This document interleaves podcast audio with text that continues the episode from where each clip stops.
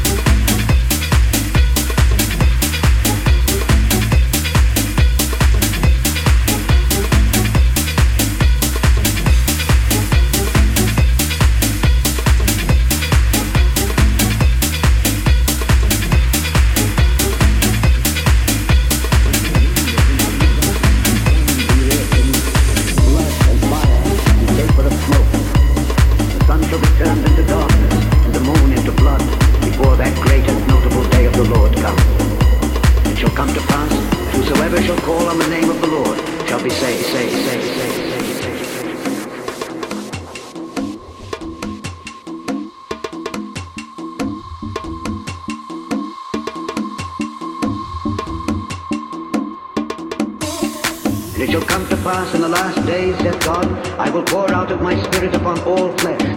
Your sons and your daughters shall prophesy, and your young men shall see visions, and your old men shall dream dreams. And on my servants and on my handmaidens I will pour out in those days of my spirit, and they shall prophesy. I will show wonders in heaven above, and signs in the earth beneath, blood and fire and vapor of smoke. The sun shall be turned into darkness, and the moon into blood, before that great and notable day of the Lord come. It shall come to pass, whosoever shall call on the name shall be saved.